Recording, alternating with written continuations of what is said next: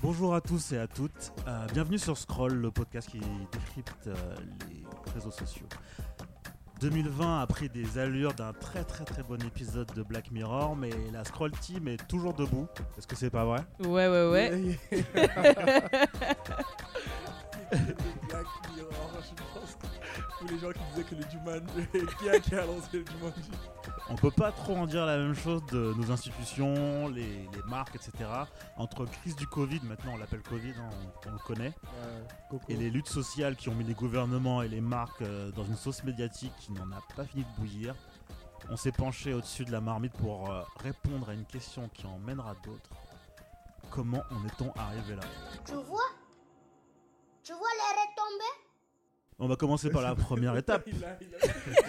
J'étais presque dans le tundun, voici leur histoire. genre, Voici leur histoire. Comment on est arrivé là Ah bah écoutez, euh, on écrit, on écrit.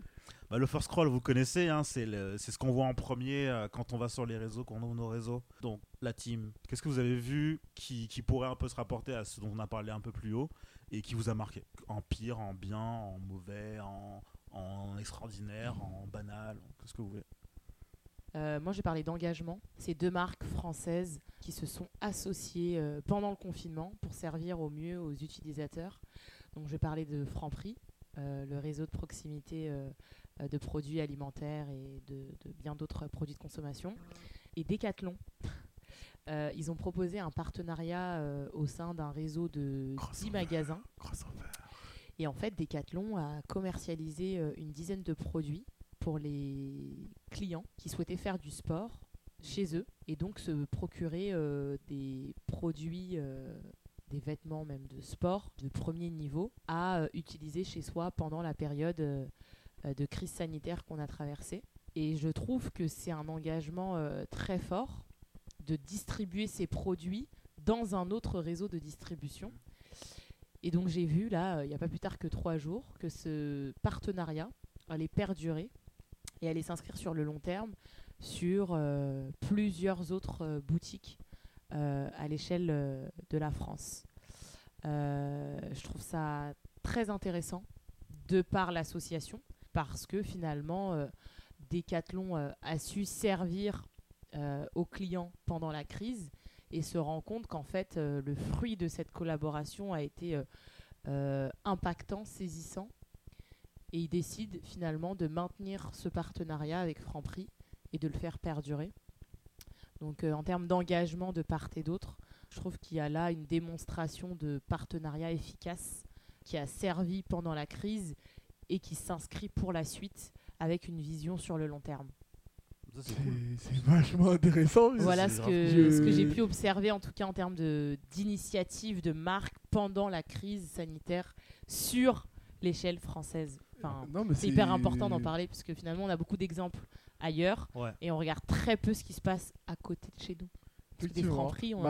Bah, et en plus, comme tu dis, ça, en, en termes de cas français, c'est c'est fort parce que c'est pas comme si qu'on est toujours les derniers, mais parfois tu as l'impression qu'on n'arrive pas à être au niveau de d'engagement effectivement qu'on peut attendre d'une marque. On a toujours l'impression qu'ils vont se limiter à du poste ou à je sais pas quoi, mais euh, mais c'est vrai que la, crise a réussi à montrer des choses. Enfin, c'est incroyable. Je- personne n'aurait imaginé ça dans un- dans n'importe quel autre scénario. Personne n'aurait pu imaginer ce genre Ouais, de choses. déjà. Mm. Parce que si je dois. Et, et c'est là où, évidemment, il y a un truc qui est très drôle. C'est que toi, tu disais qu'ils ont fait un engagement au-delà de. euh, bah, bah, par exemple, au-delà du poste, ils ont vraiment v- fait une vraie initiative qui implique leurs produits. Et euh, quand moi j'y pense. euh, un truc qui pourtant m'avait marqué, et, là pour le coup on retourne aux États-Unis, et là où tu as l'habitude de voir des vrais statements, des vraies actions. Par exemple, je crois que euh, vous aviez dû le voir pendant le Covid, genre Nike qui avait fait un post, et t'as Adidas qui arrive et qui retweet.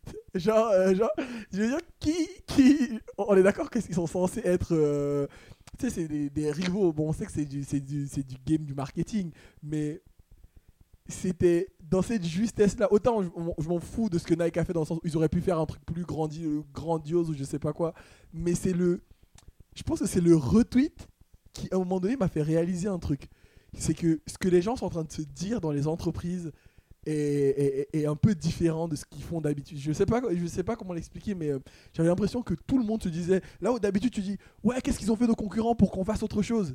C'était limite ok, nous on va essayer de- d'en dire le moins. Et si nos concurrents font quelque chose, est-ce qu'il n'y a pas moyen de trouver euh, une manière de, euh, rebondir, de se, connecter en fait? Donc bizarrement, les marques cherchaient par tous les moyens des connexions qui montraient qu'elles étaient et solidaires. Donc euh, franchement, moi je les ai vus, j'ai imaginé, j'ai visualisé le personnage, un personnage Nike, un personnage Adidas en mode ouais bro, euh, je sais pas quoi, tu vois. Mais, Mais euh, c'est en plus, c'est plus Adidas limite qui est re- ressorti grandi de ce. mais c'est mais c'est ça, c'est que seul geste quoi. c'est Adidas qui est sorti encore plus grandi que Nike de, de cette histoire-là. Enfin, je pense en tout cas dans la, dans le- la perception des gens, parce qu'ils auraient très bien pu faire le leur de leur côté. En fait, ça en dit long. Ils en fait. ont- ouais, ça, ça- ça- en fait, ça, disait, ça en disait long de l'état d'esprit de la société. Peut-être que, encore une fois, c'est du marketing. hein, on se doute bien qu'ils nous analysent avant de faire ce genre de poste. Mais ça, disait, ça en disait long de l'état dans lequel la société se trouvait pour que les marques en arrivent à casser des, des, des guerres historiques, en fait. Et c'est très beau ce que tu es en train de dire parce que, en fait, on s'est rendu compte que les marques, elles étaient humaines Oui. avant tout. C'est ça. Et ça a créé de la proximité de marque. Parce qu'un Franprix X Décathlon, un Adidas qui retweet Nike, c'est historique. où tu vois ça jamais arrivé. Où C'est tu vois historique. ça C'est très intéressant C'est que de la vous êtes en train de parler proximité de de marque. proximité de marque. Et c'est parce qu'en fait, ça, on va en parler encore plus à vrai dans le débat. Donc, euh, ne faites pas comme si vous allez, vous allez, vous allez, vous allez zapper. Non, non, non. non. La, la, la grosse partie, elle arrive. Mais en tout cas, Le oui, il la nous lance proximité bien de marque, le, c'est le, très le first important. scroll, il nous lance sur des choses, donc très nous, on a des important. choses à C'est dire. hyper intéressant. C'est très très important et on va, en- on va encore plus s'étendre sur le sujet. Moi de mon côté, j'ai vraiment pris euh, des, des campagnes euh, qu'on rêverait tous d'avoir fait. quoi. C'est vraiment euh, le truc. so- Déjà, c'est créatif. Ça demande pas tant de choses que ça. Mais sur le sujet, ça en dit long et ça montre que la marque sait réagir de façon justement humaine et, euh, et trouve aussi son intérêt à un moment donné. Le premier, la, première, idée, c'est le Nike euh, Living Room Challenge, qui était tout bête. En fait, c'était sûr qu'il allait avoir des marques qui allaient vraiment euh, encourager leur, communauté à faire du sport. Bien sûr, tout le monde l'a fait, Adidas l'a fait, enfin, tout, le monde l'a fait. Mais Nike, ils se sont dit, bah, en fait, on a plein d'influenceurs, donc des athlètes, et ces gens-là, ils ont, en général, on a un peu les mal à les catcher. Il faut faire les, faut faire des, pour les mettre en valeur, il faut faire des posts, il faut produire des choses, etc. Là, ils ont jamais été aussi dispo parce que eux aussi, leur, euh, leur taf en fait de, de, de- d'athlète s'est arrêté, suspendu. Donc du coup, eux aussi sont chez eux. Donc Tout le monde était logé à la même exactement, tout le monde Que est tu logé à sois la une même enseigne. célébrité, un président ou un Exactement. client lambda. Et donc là, c'est là que tu peux avoir en face de toi euh, Caster Semenya, euh, euh, multiple championne euh, d'athlétisme, qui va te dire Moi, je suis chez moi, je fais tel exercice, est-ce que tu peux faire mieux que moi? Et ça enchaînait athlète après athlète après athlète. LeBron James. les vu, James. ouais. Donc vraiment, on arrive vraiment sur bah, athlètes de très haut niveau. Nike, ils sont les meilleurs. hein. On arrive sur ça, et, mais ça apporte une toute petite, un tout petit plus supplément d'âme parce qu'on ne pensait pas avoir cet accès à cette intimité de ces athlètes qui sont toujours bah, voilà, athlètes de haut niveau, euh, toujours au top, toujours, etc. Là, ils sont chez eux en claquettes chaussettes et ils font faire des abdos. Et tu dois faire mieux qu'eux. Donc en fait, tu as envie de te mesurer quand même à ton idole, à faire, euh, faire ce genre de choses. Et d'un autre côté, Nike est pas bête du tout parce qu'en fait, j'imagine que Covid et euh, toutes ces. hum, Enfin, parce qu'en fait, il faut pas, faut pas se leurrer, la communication, elle a été un peu mise quand même en, en berne à un moment donné, que ce soit avec le Covid, avec les luttes, les luttes sociales en ce moment. Les marques n'ont pas pu dire ce qu'elles voulaient. Là aussi, je pense qu'ils ont perdu un peu de budget parce qu'il fallait diffuser des choses, etc. C'était pas le moment. Par contre, ils ont réussi à rentrer dans leurs frais, à mon avis, parce que ces challenges-là, ils ont explosé, quoi. Adidas a produit aussi des choses similaires. euh. Donc en vrai, ils ont réussi à faire leur petit truc, genre vous avez vu, on vous fait bouger, euh, on vous motive, on reste sur ce truc just do it, etc. Donc ça sert leur marque, mais ça sert encore plus leur marque parce qu'en fait ils ont réussi à continuer à faire du sponsoring, à continuer à faire leur, bah, ce qu'ils font avec leurs athlètes à moindre coût. Et ça je trouve ça Est-ce assez fort. est-ce que c'était du- est-ce que toutes les, est-ce que les marques parce que du coup Nike bon j'imagine effectivement et avec toutes les égéries euh, qui sont des sportifs qu'ils ont je me demandais du coup parce que j'essayais de trouver le parallèle dans d'autres secteurs qui ont la possibilité d'avoir autant de noms ou de trucs est-ce que par exemple dans le secteur du j'allais dire de la mode qui ont plein plein d'égéries est-ce qu'ils ont euh, trouvé une manière de capitaliser aussi C'était sur moins ça? intéressant. C'était moins intéressant tout de Euh, suite. C'est ça qui est, ça qui est intéressant. C'était, c'est, les, les marques de mode ont essayé. Ça fait beaucoup de live, hein, tu sais. euh, je sais pas, euh, t'as, ton chanteur, mais qui est Jerry aussi, il va te faire Mhm. un petit truc à la guitare. Mais c'était. Au oui, bout d'un moment, tu l'avez pas pas envie ça de- Angèle pour Chanel en live. Voilà, il y a Ah, des, il y a des choses. Tu, peux dire Bah, deux j'ai mots vu- pour les An- gens qui, ont- An- qui ont peut-être pas vu Angèle, l'opération. chanteuse française, qui a fait un live pendant le confinement sur la chaîne Instagram de Chanel.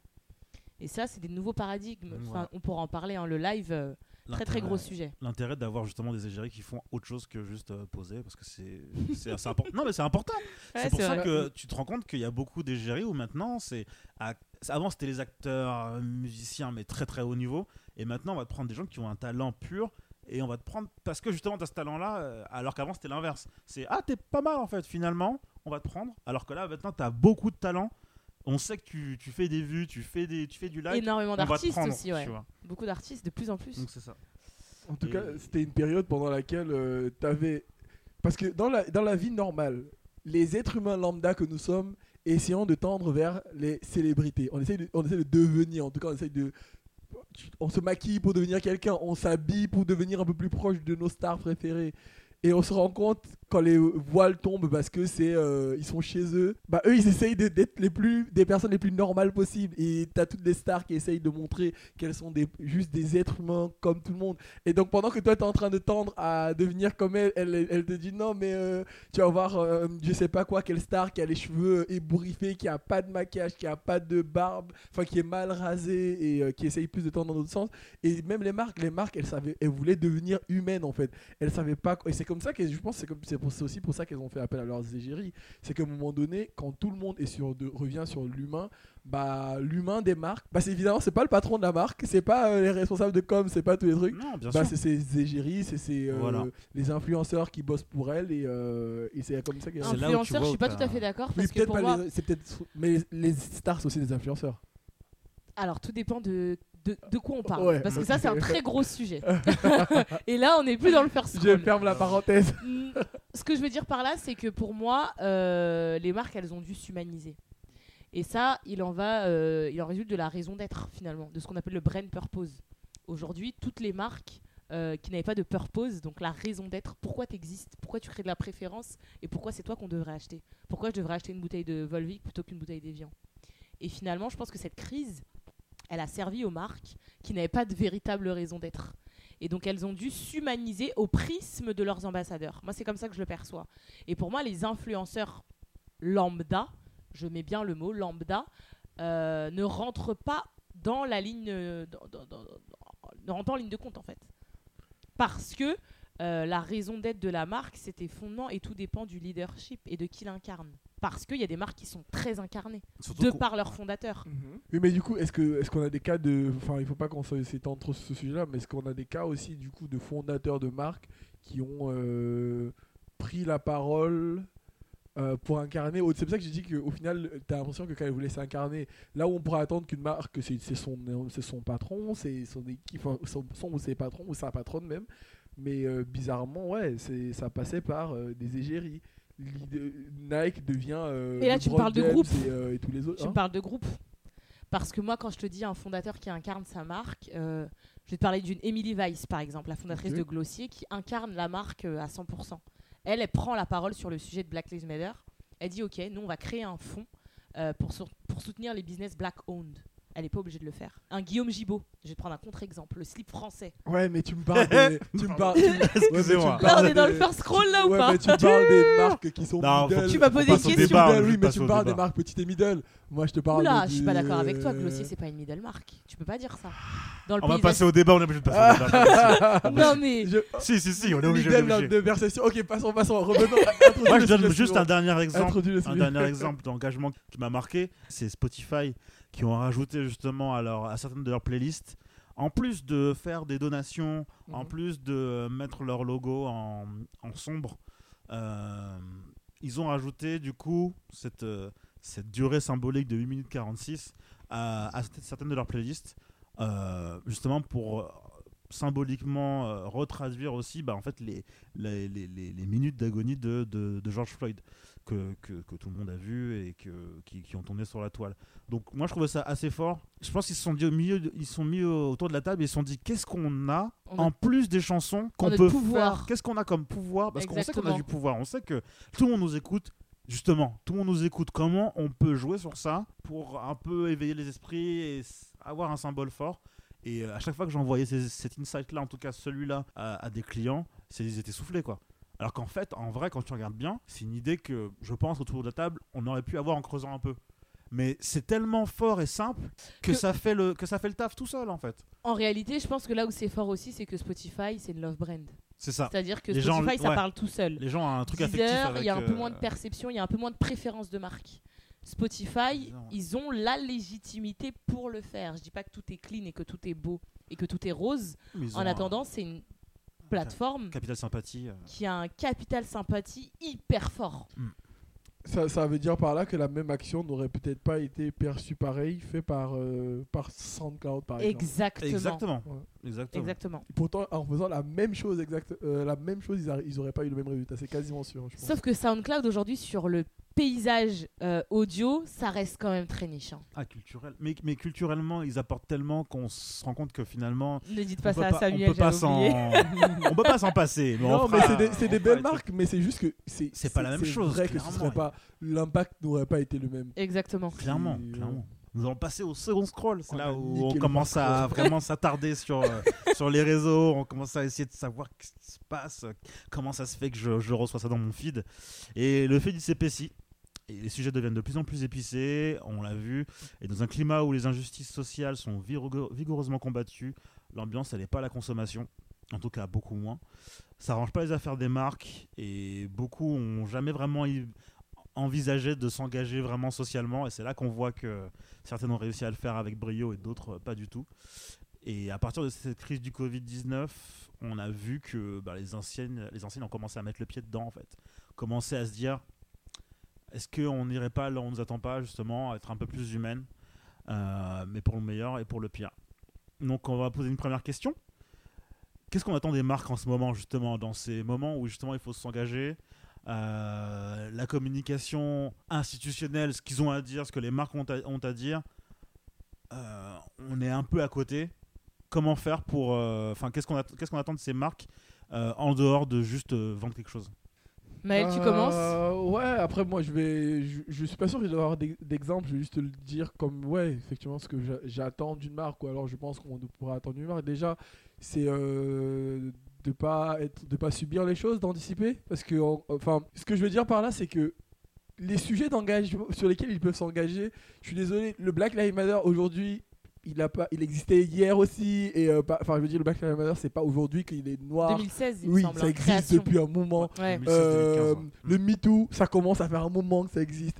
Euh, les problèmes, euh, je sais pas s'il y a un nom. oh, Est-ce que si je, dis- si je dis juste la Gay Pride, ça suffit? Non. Je pense qu'il y a des trucs, Ouais, euh, il y a des engagements qui, qui- En fait, tous ces trucs-là sont toujours récurrents. Mais il y a des marques qui, depuis un moment, ont compris et ont, et ont une longue traîne d'engagement que tu vois qui suit. Peut-être que certaines années elles font moins bien que d'autres années, d'autres années, enfin voilà.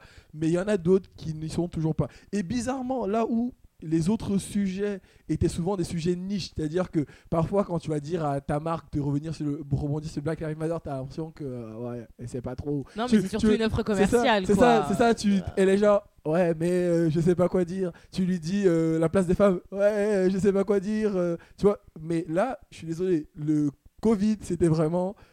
Il y a, il y a pas, c'est pas une question de genre, c'est pas une question de couleur de peau, c'est pas une question Tout de. le monde l'a de- vu. oui, c'est ça. C'est pas une question de préférence sexuelle en fait. Exactement. C'est c'est le, le corps humain, c'est tout le monde, tout le monde peut tomber malade. Bah, vous avez encore attendu un sujet comme ça pour euh, vous poser la question de euh, ah mince, euh, qui est-ce que je suis bah, En fait, tu dois savoir déjà te poser la question qui tu es bien avant en fait. C'est vrai que ça a pu aider certaines d'entre elles à, se remettre en question, bravo. Mais ouais, moi ce que j'attends des marques, c'est c'est une remise en question plus tôt. Mais même une fois qu'il y a cette remise en question, oui, j'attends beaucoup plus de, de lâcher prise sur, euh, sur qui elles sont pour euh, laisser place à, à- Je sais pas, en fait, lâcher prise sur de la communication pure, hein, de lâcher prise sur de la communication même, et devenir des, services, transformer en services, devenir utile. Euh, je le dis assez souvent, mais j'essaye chaque fois que je bosse pour une marque de trouver une OP qui est utile. Je cherche toujours un truc qui met de la valeur. Je n'y arrive pas tout le temps. Euh, souvent, même, même si j'y arrive, le client n'est pas forcément intéressé par ça. Mais ce qu'on attend des marques, c'est d'avoir de, la valeur, en fait.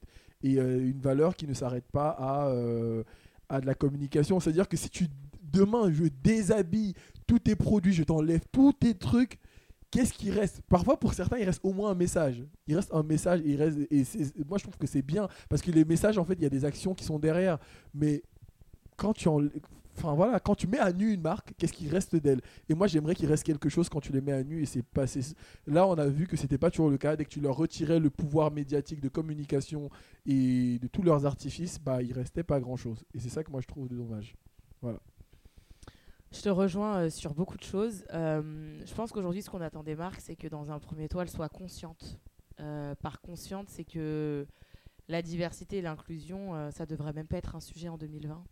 Euh, mais quand je vois des mouvements d'une plateforme comme Medium, qui appartient au groupe Twitter et qui embauche Colin Kaepernick pour créer des contenus à destination d'un public racisé, je trouve que c'est un big move et c'est très bien et que Disney le récupère euh, là il n'y a pas plus tard que trois jours pour créer des contenus vidéo à destination euh, d'un certain public euh, sur les causes noires. Je mets bien les causes parce qu'elles sont multiples.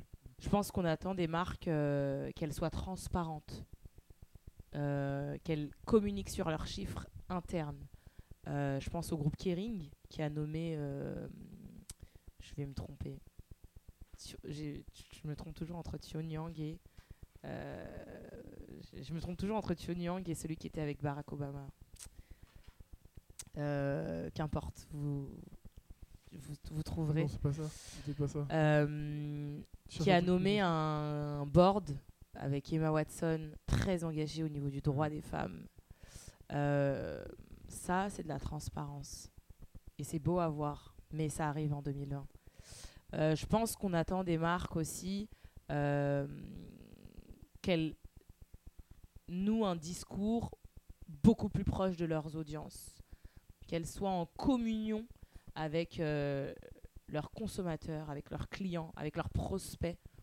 Je pense à Burger King, euh, puissance de frappe euh, incroyable quand même dans l'alimentaire, qui a communiqué pendant la crise pour dire à leurs audiences non, ne venez pas nous voir parce que euh, il y a les gestes barrières avec euh, l'espèce de grande pancarte. Euh, je pense qu'on attend des marques qu'elles soient responsables. Parce qu'aujourd'hui, la RSE, qui est de l'ordre de l'engagement sociétal et social des entreprises, c'est super important et ça ne devrait pas être un, énième call de votre journée. C'est quelque chose qu'il faut prendre au sérieux. Donc quand je vois une marque comme Zalando qui s'engage à commercialiser d'ici 2023 des marques responsables, je trouve que c'est très bien. Et ça en dit long sur l'avenir et comment l'industrie de la mode va évoluer. Euh, voilà en ce qui me concerne en termes d'exemples. Parce que je fais beaucoup, beaucoup de veille, donc je vois passer énormément de choses. Euh, mais je pense que si vous faites déjà ça, c'est déjà beaucoup pour la suite.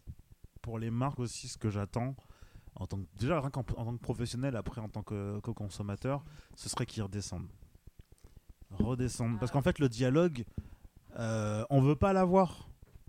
Les marques ne veulent pas l'avoir parce que ce serait changer, ce serait baisser le prestige, etc. Sauf qu'en fait, le paradigme du je te vends et toi tu achètes parce que c'est moi et parce que j'ai le prestige et que j'ai un nom, ça marche plus. On a les réseaux sociaux, les gens sont submergés d'informations. Déjà, avant, à un moment donné, avec les, réseaux sociaux, le fait est qu'il fallait être présent. Il fallait être visible, il fallait communiquer le plus possible pour que justement on te voit. Maintenant, ça suffit plus. Et on l'a vu encore plus avec, euh, avec la crise du Covid et du social, c'est que c'est pas parce que tu as ce produit-là et ce nom-là que je vais t'acheter. Maintenant, j'ai besoin que tu me dises, comme tu disais, euh, Maël, c'est quoi tes valeurs? Ça m'intéresse plus de savoir, ouais, j'ai le meilleur parfum, il sent ceci, il sent cela, ou mes nouvelles chaussures, elles sont comme si, elles vont vite, elles... C'est quoi tes valeurs? Si t'es pas... Et surtout, en, plus des valeurs, parce qu'il faut, c'est quand même important déjà d'avoir, parce qu'on est en train d'un peu d'enforcer des portes ouvertes. hein. Si une marque n'a pas de valeur euh, et n'a pas de message, comment ça se fait qu'elle est encore là? Mais bon, il y a des choses qui, c'est, des choses qui arrivent. Mais en plus de ça, là, on demande transparence, comme tu as dit, Amélie, et une sincérité, parce que là, il y a des enjeux écologiques, euh, sociétaux qu'il faut prendre à bras le corps. Et si c'est juste pour créer un label, un énième label et pas aller au bout des choses, parce que là maintenant on a les informations, on sait en fait. On sait quelle marque a créé tel ou tel euh, label, a créé telle ou telle initiative et finalement euh, c'était plutôt un coup d'épée dans l'eau et un effet d'annonce. On sait en fait. On, on a les chiffres, plein de gens qui font les recherches pour pouvoir euh, justement les, les faire savoir au plus grand nombre. Donc maintenant, les marques ont, ont besoin, comme tu dis Amélie, de transparence. Et c'est ce qu'on a vu avec euh, le Pull Up for a Change, qui a été, qui a été initié par Sharon euh, Chutter, euh, qui est une, euh, une, une entrepreneuse dans les, dans, les, dans les cosmétiques, et qui en gros a mis au défi euh, au départ les marques de beauté, luxe, etc. Mais Elle qui finalement... Épinglé. Exactement. et finalement les autres, euh, en fait, en, en plein éclatement des, des- des luttes, des luttes sociales en ce moment, elle s'est dit, bah, c'est bien, les marques commencent à faire des choses, Blackout Tuesday, nanana, quinquinquin, comme on dit.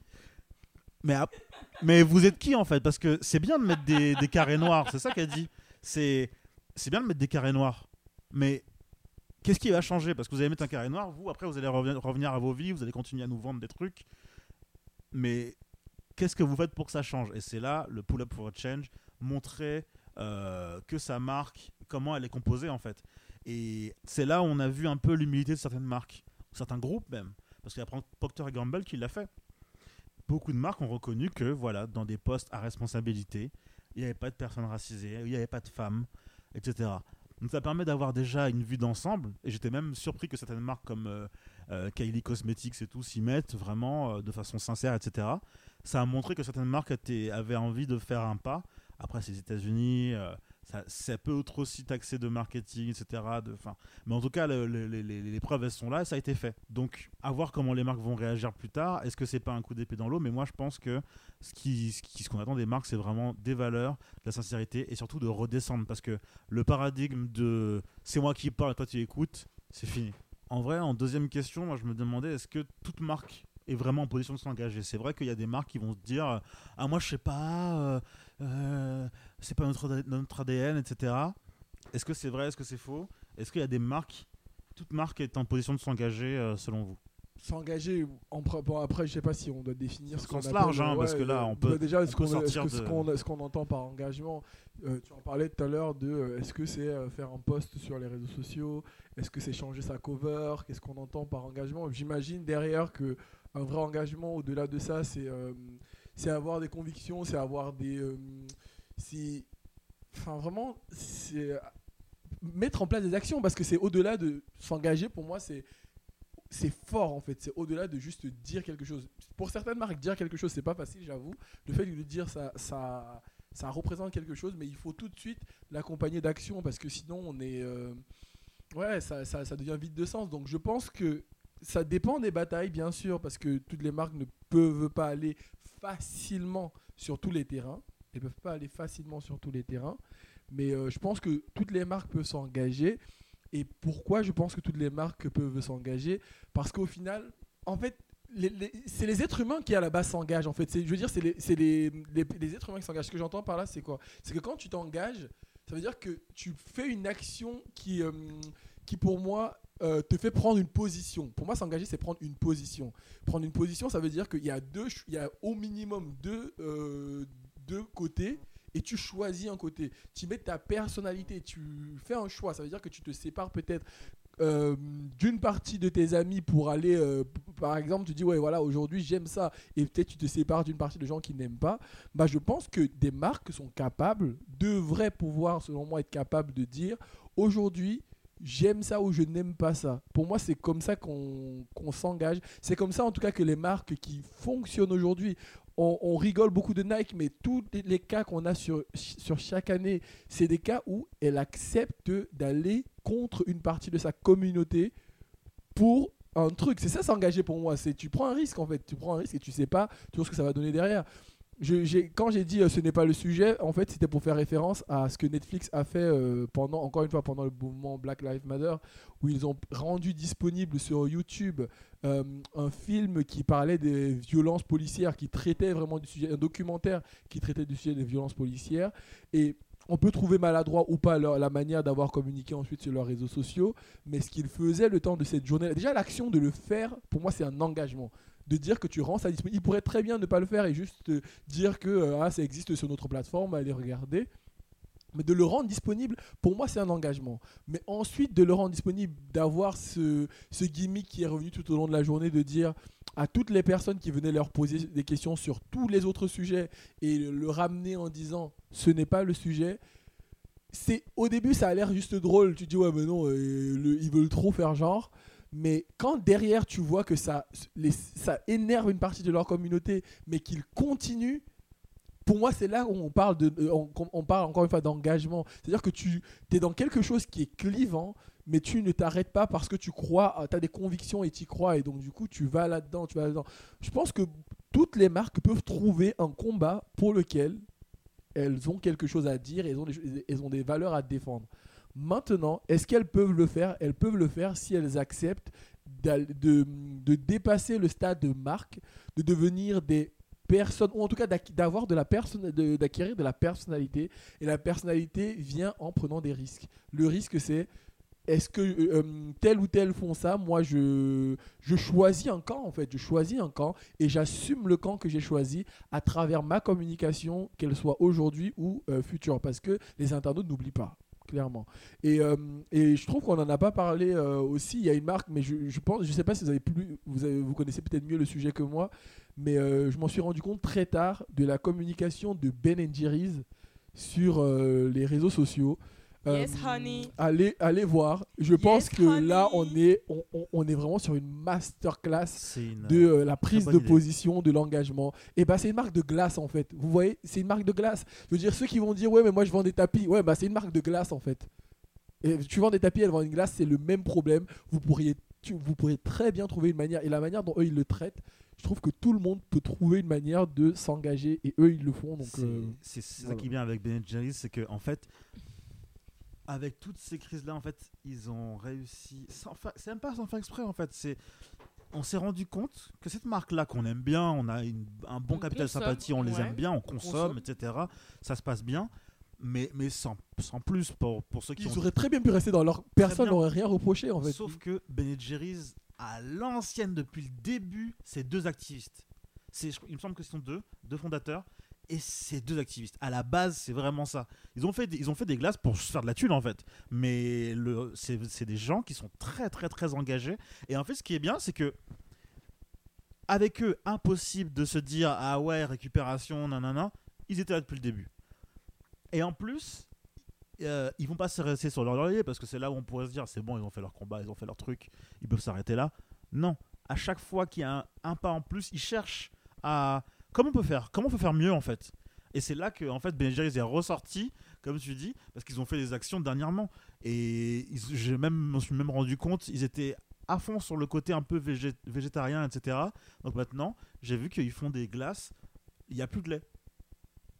C'est une marque qui est très Ils rigolent pas, ils, rigolent à depuis euh, 2016. Voilà. Ils ont un manifesto sur leur euh, site internet, et la composition de leurs équipes. complètement. Oh mais- Transparence à 100%. Ils ont créé un produit euh, black and white avec euh, des copeaux de Oreo. Mais moi j'ai halluciné. Mais même sur la, dénon- dénonciation, des, même sur la dénonciation des- de la police, enfin ils ont, enfin Et ils sont pas obligés de le faire. Ils sont hein. pas obligés de le Attention, faire. hein. ce qui est drôle, c'est leur que ADN, c'est ça. C'est quoi. ça. Ce qui est drôle, c'est qu'au début, quand tu rentres par le produit, tu te dis, hein, ils ont fait euh, nanana euh, euh, euh, sans le bleu dedans parce que euh, tu te dis, pour, pour dénoncer la police, tu te dis, ok, ouais, bah, c'est juste une position euh, Mm. publicitaire. Et bah non, dès que tu regardes derrière, attends, appelez ce truc résiste, appelez résiste le nom de son produit. Enfin, c'est assez fou.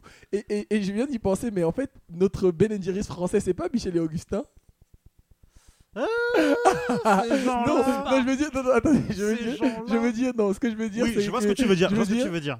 On est que c'est censé être une sorte de marque aussi Ouais, un peu ouais. euh, Ouais, je vois ce que tu fait par dire. des deux personnes un peu troublions ils communiquent ou troublions un peu on vient casser les codes que peut-être qu'on est aussi un peu activiste j'en sais rien on croit en truc Eh bien, malheureusement. Michel Augustin Là, euh, le- je suis en train de taper Michel Augustin Covid peut-être je me trompe en Alors pendant pas que je prêche Michel euh, Augustin, ils ont animé des masterclass en ouais, live. voilà tu vois j'ai failli dire dire des conneries tu vois donc Euh, ils ont accompagné les audiences à préparer leurs cookies à la maison avec ce qu'ils avaient. Mais j'ai pas vu d'engagement. euh, Oui, il n'y a pas d'engagement, mais ils- voilà. Du Covid. Voilà, ils ont fait leur petit voir- live comme toute marque euh, a fait. Ah pour non, mais rester- le live, pour émerger. euh, grosse révélation. Voilà, les, hein. les- les gens ont découvert qu'on pouvait faire des choses en direct. Voilà. Mais c'était assez drôle de que. C'est assez frustrant quand t'es un créatif, tu te dis. euh, euh, ça fait longtemps que tu te dis. euh, Il y a des lives, on peut faire ça, on Ah peut non, faire. Maintenant, c'est les directeurs de la création qui proposent des Ah lives. bah oui, Ils bah maintenant, disent de faire des challenges et Ah, des c'est lives. c'est le nouveau flash, mob. Mais on peut faire des challenges dans les lives J'espère que les directeurs de la création dont je parle n'écoutera jamais cet audio. Ah là là. Bah, on, se sait, on se sait. Mais autre question, du coup, comment vous vous accompagnez au jour le jour, justement, là? Parce que en tant que, en tant que créatif social média, on, on a été au chevet, en fait, de nos clients pendant tout, tout au long de, ces, tout au long de ces bordées. crises-là. Et vu que nous sommes, euh, nous sommes uniquement des personnes, des personnes, des personnes noires, en plus avec Black Lives Matter et Justice pour Adama, ça a été émotionnellement très fort. Mais comment vous, avez accompagné vos, différents clients, que ce soit soit la crise du Covid ou l'étude sociale Je pense qu'il y a une pédagogie qui doit se faire dans un premier temps. Et moi, je commence toujours par ça, c'est-à-dire acculturer les gens. Euh, parce que finalement, il y a beaucoup de marques qui ne savent pas et qui disent qu'elles ne savent pas faire.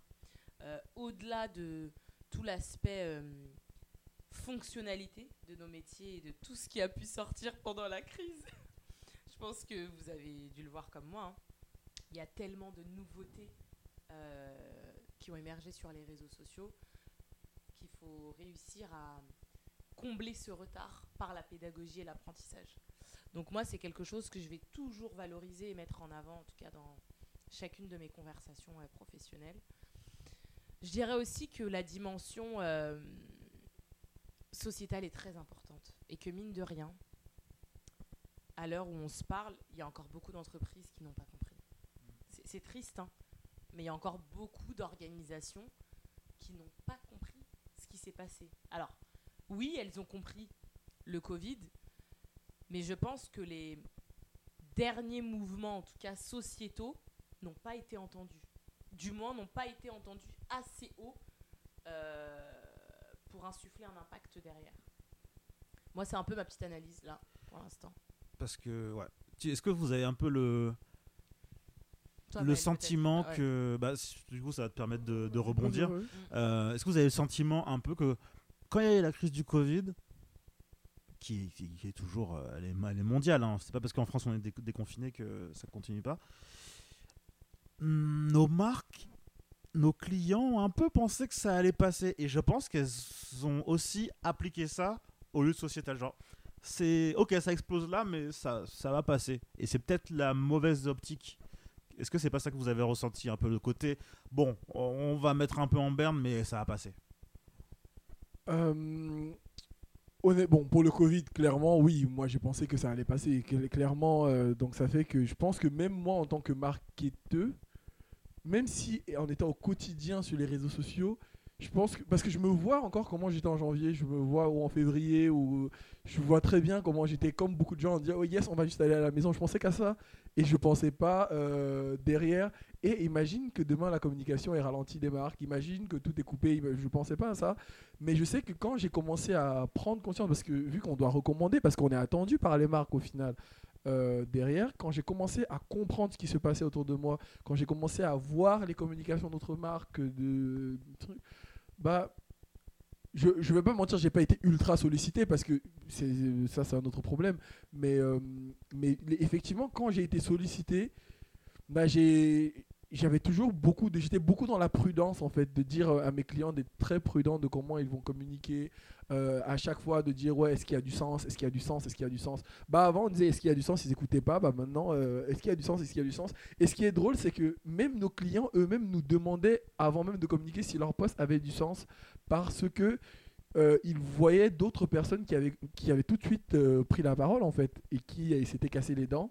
Donc tout le monde recherchait le sens.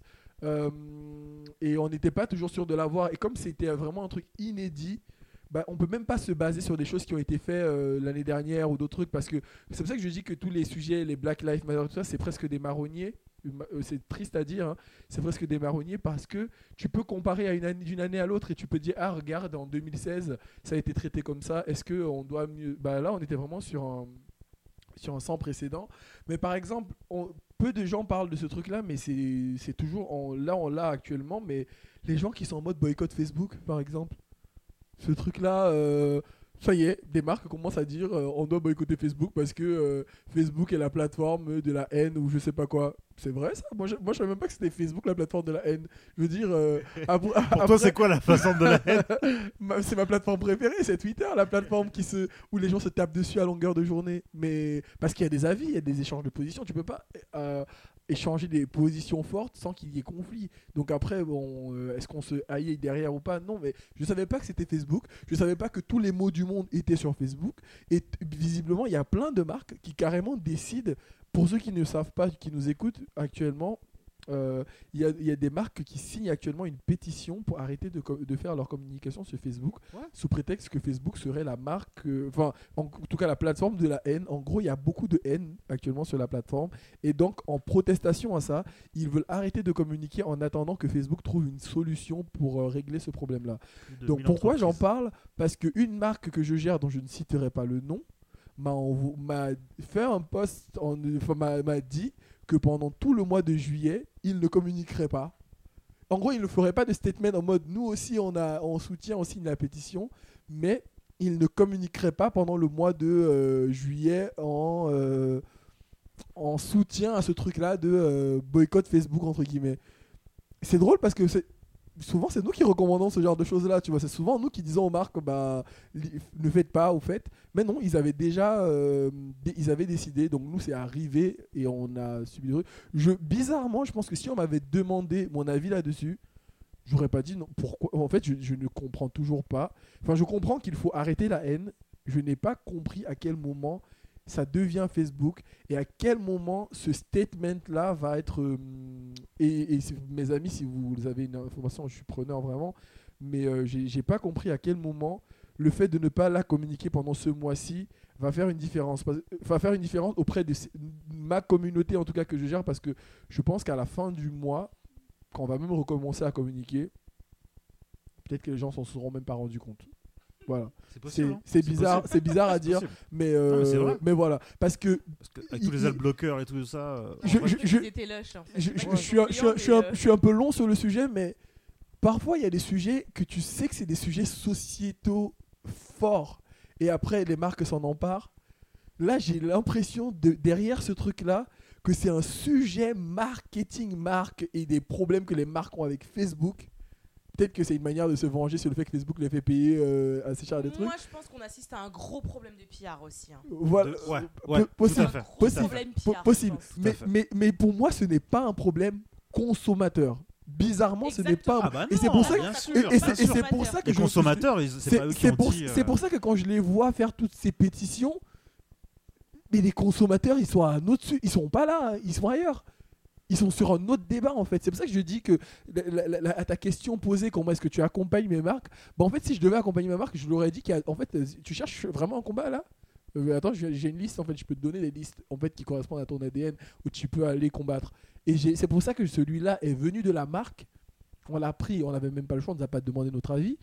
mais euh, C'est génial ça. On nous a mais, pas demandé mais, notre mais avis. c'est et c'est là où je me dis bah bah comment t'accompagnes les marques bah euh, pas sur de- des vrais combats en fait. Pas sur des combats où je pense. Et vraiment celui-là il est, particulier ce combat. Je trouve que bon bref voilà. J'ai dit ce que j'avais à dire dessus mais euh, peut-être que je vais me tromper avec le temps mais pour le moment pour moi c'est pas un sujet consommateur. C'est pas un problème consommateur.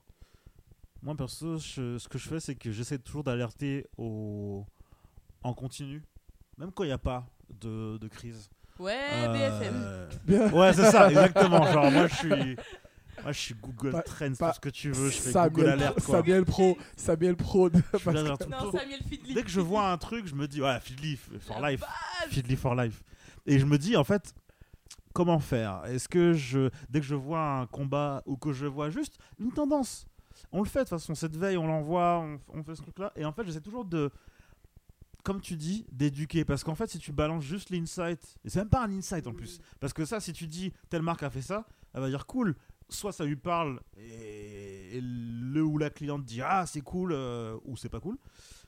Mais en fait, il n'y a pas derrière de qu'est-ce que ça m'apporte si jamais je fais la même chose, qu'est-ce que ça peut dire de ma marque si j'emboîte le pas à ça? Et en fait, c'est ça que j'essaye de rajouter. Euh, et même quand il y a eu, avec, avec, le, avec le confinement et avec les luttes sociales, voir, je leur dis voilà, les marques, elles ont fait ça, mais pourquoi elles ont fait ça? Elles peuvent le faire aussi, parce qu'elles ont, ce, ont ce positionnement-là depuis quelques temps. Ça, ça a beaucoup joué aussi pour, euh, avec Black, Black Lives Matter et euh, Justice pour Adama. C'est que il y avait beaucoup de marques qui me demandaient mais pourquoi euh, cette marque-là, elle, elle s'est pas fait allumer, elle n'a pas eu de mauvais commentaires, enfin en tout cas très peu, etc. Et nous, on a, on a communiqué pareil. Sauf que non. Et comme tu dis, Amélie, ils ont besoin de plus de subtilité, de comprendre ce qui leur arrive, de comprendre ce qui arrive. Et c'est là où je reviens sur, sur mon truc, c'est qu'il faut que les marques redescendent en fait. Si t'es plus connecté à ce qui se passe et t'es trop dans les hautes sphères, euh, Quel que gouvernement. hein. quel- exactement. Et c'est pour ça que j'ai parlé des faire ins- un sujet aussi. C'est ça. Et c'est pour ça que j'ai parlé des institutions. Jamais, j'aime la France. c'est pour ça que j'ai parlé des institutions aussi, parce que les institutions sont dans la sauce aussi. Et on va en parler après en, en- en- en dernier. Bah en fait, s'ils redescendent pas et qu'ils sont pas connectés, ils peuvent forcément pas comprendre. Et après, on prend des décisions. de leurs audiences. Je sais pas si C'est vous vous ça. Mais c'est un truc de Vous ouf. êtes décorrélé du client qui vous achète. Et t'as des centaines de millions euh, de. Volvic ne m'adresse parce que moi je bois énormément de Volvic, je suis une grande consommatrice de Volvic. Et c'est comme si Volvic demain, bah, ne sait même pas que je te donne de l'argent, que j'achète mon pack d'eau. euh, En fait, il faut que les marques soient plus, soient plus grateful, en fait, soient, ouais, soient plus reconnaissantes de, des gens qui les suivent. Parce que ça peut. Le boycott, ça va vite, hein Ah, Ça va vite ruinard me boycotte, je me sens pas bien, hein, parce C'est- que moi et le champagne. euh, Ça va vite Et en fait, ça, ça, nous, ça nous amène à l'autre question. euh, Je vais en finir avec comment je, je travaille avec, avec les marques. C'est-à-dire que voilà, insight sur insight sur insight, mais explication de pourquoi, de pourquoi et le comment. Et qu'est-ce que ça leur apporte s'ils le font Complètement. Parce Et que ça, souvent, c'est toujours le euh, truc qu'on- qu'ils proposent, c'est ils vont dire ouais, ils ont fait ça, mais toi, tu peux peut-être pas le faire en fait. C'est de notre devoir d'expliquer ce qui arrive aussi. Tu peux peut-être pas le faire. vois, c'est euh, ça. pas- C'est tout bête, mais le social commerce aujourd'hui, c'est devenu une évidence. Vendre sur les réseaux sociaux, c'est devenu une évidence. Bah avant. L'arrivée de la réalité augmentée, ça va faire mal à beaucoup de marques. Aujourd'hui, on a de la réalité augmentée partout. On peut le faire sur Instagram, on peut massivement le faire sur Snapchat, on va pouvoir le faire sur d'autres plateformes encore, sur TikTok, quand on a des lens sponsorisées de marques. Ça, ça peut arriver violemment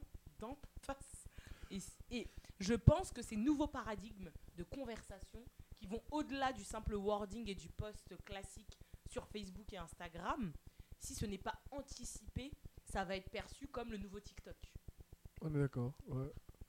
Moi, je sais que, enfin, sur le point, moi, je me demande toujours, enfin, tous ces trucs d'AR, euh, qu'est-ce qui manque en fait pour que ça, parce que ça, fonctionne, il y a des gens qui l'utilisent, mais les gens qui l'utilisent via Snapchat ou via des trucs, moi, je me demande si c'est juste parce, est-ce qu'il manque pas juste euh, le fait que euh, c'est parce que, est-ce qu'il doit pas juste avoir le, le- le- le truc qui fait que c'est parce que tu le flashes dans, en fait, comment est-ce que tu entres, si t'as pas Snapchat, comment est-ce que tu fais de la, bon, là, je suis en train de faire, je passe sur un autre sujet, mais parce que tu parles de ça, mais je- j'arrive toujours pas à savoir comment est-ce que tu rentres ça dans les usages de tout le monde au quotidien genre qu'est-ce Alors la réalité augmentée, c'est un monde immersif. hein. Euh, c'est un monde immersif dans lequel tu es plongé euh, par le biais de la technologie, en fait, finalement. Le filtre, aujourd'hui, n'importe qui peut créer son filtre sur Instagram. C'est très simple, en passant par la plateforme Adobe Spark. L'AR, faut aussi le voir comme une expérience, comme une transgression aussi avec euh, l'expérience digitale. Ce qui se passe dans les points de vente physiques. En Chine, par exemple, massivement, depuis euh, la sortie du déconfinement, tu as de plus en plus de boutiques qui proposent d'essayer des vêtements dans une cabine en réalité augmentée. Mm. Ça, c'est un nouveau, c'est un, c'est un usage. Mais excuse-moi, si ça arrive au printemps Haussmann, je sais même pas si les gars sont prêts.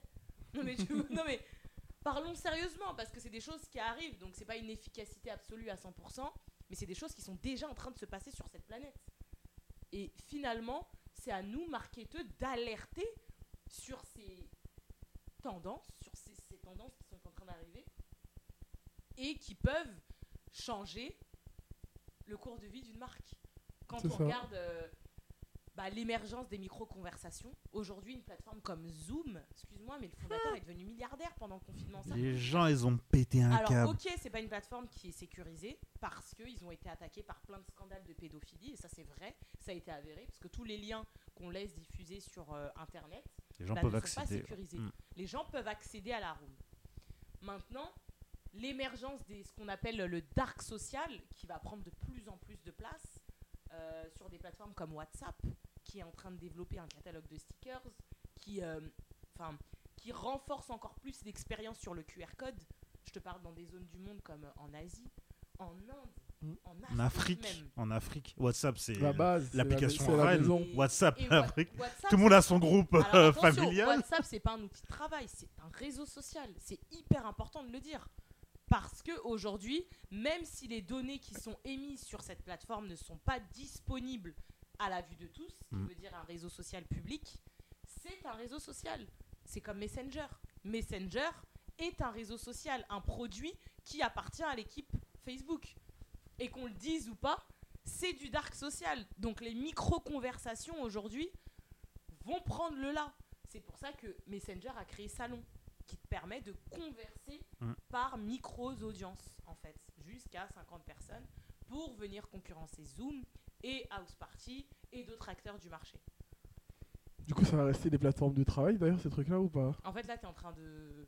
Là, c'est du consulting. je, là. hack- je suis en train de hacker le du truc. consulting, là. Genre, Amélie, est-ce que tu peux euh, répondre à mes questions car j'ai un call client demain à 11h Non, Alors, en fait, je pense qu'il y a un nouveau paradigme. non, non, non, non, non, on rend la parole à, Ça, c'est mon mot, ça. Il y a un nouveau paradigme. on, on rend la parole à Sam parce que Mais j'ai bah, répondu à ta question bah ou pas oui, oui, oui. Bah, vous qui nous écoutez, enfin, on fait beaucoup de digressions parce que euh, en fait, c'est c'est que ouais, c'est ça, et c'est que des En fait, tous le les, tous les sujets sont des portes ouvertes. Et euh, si d'ailleurs, en nous écoutant, vous aimeriez en savoir plus sur certains de ces sujets-là, n'hésitez pas à nous happer sur nos réseaux sociaux et on pourra en discuter, euh, mais vraiment volontiers, parce qu'on est vraiment intarissable et on pourrait prendre des heures sur chacun de ces sujets-là.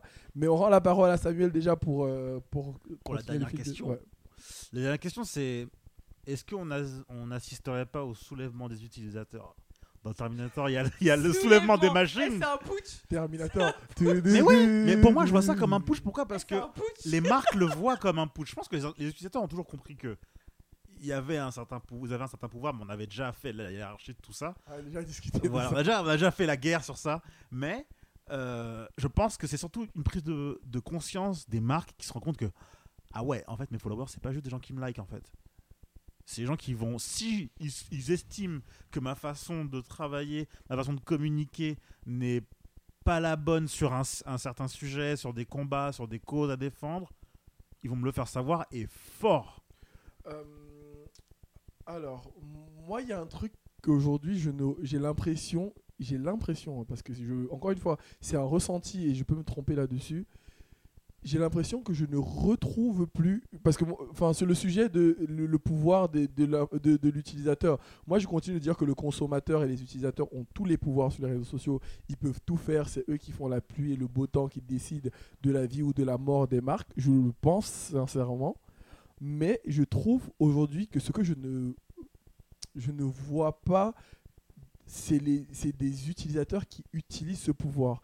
Donc en fait, est-ce que c'est le soulèvement Bah non, tant que je n'ai pas vu un cas de marque qui chute. En fait, j'ai l'impression de ne plus, que ce n'est même plus possible de voir des marques chuter.